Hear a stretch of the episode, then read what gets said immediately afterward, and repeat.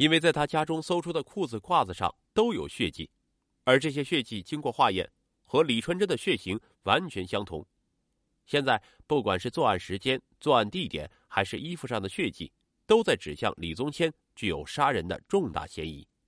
于是，警方再次传讯李宗谦，看他如何做解释。最终，在审讯人员凌厉的攻势下，李宗谦的心理防线完全崩溃，交代了自己杀害李传真的全部犯罪事实。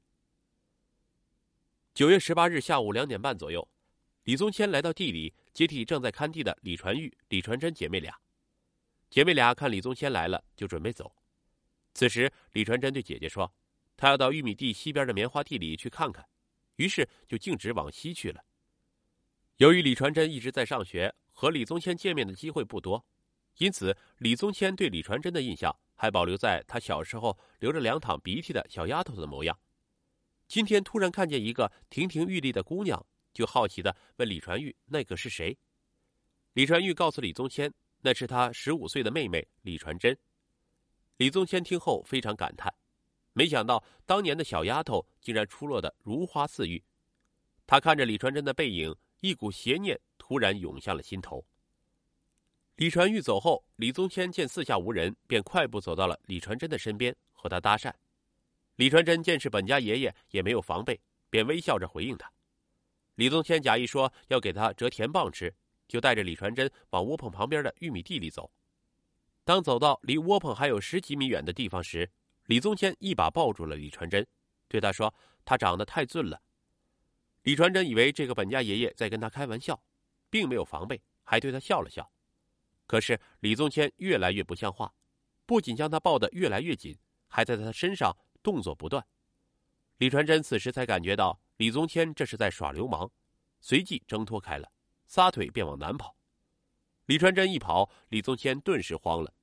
他和李传真的父亲平时关系不错，如果此事传了出去，那他以后还怎么做人呢？于是他加快脚步追了上去，在李传真的头上一拳猛打。李传真顾不上喊叫，用双手紧紧护住头部，然后挣扎着继续往前跑。但是李宗谦随即又追了上来，拽着他两条小辫子向北拖走。拖了五六米远后，李宗谦又对已经倒地的李传真的头部猛打。此时李传真的眼部已经被打得肿了起来，鼻子也开始流血。他此时唯一的念头就是跑，被打得晕头转向的他开始艰难的向南爬。李宗谦见打得出了血，顿时就丧失了理智。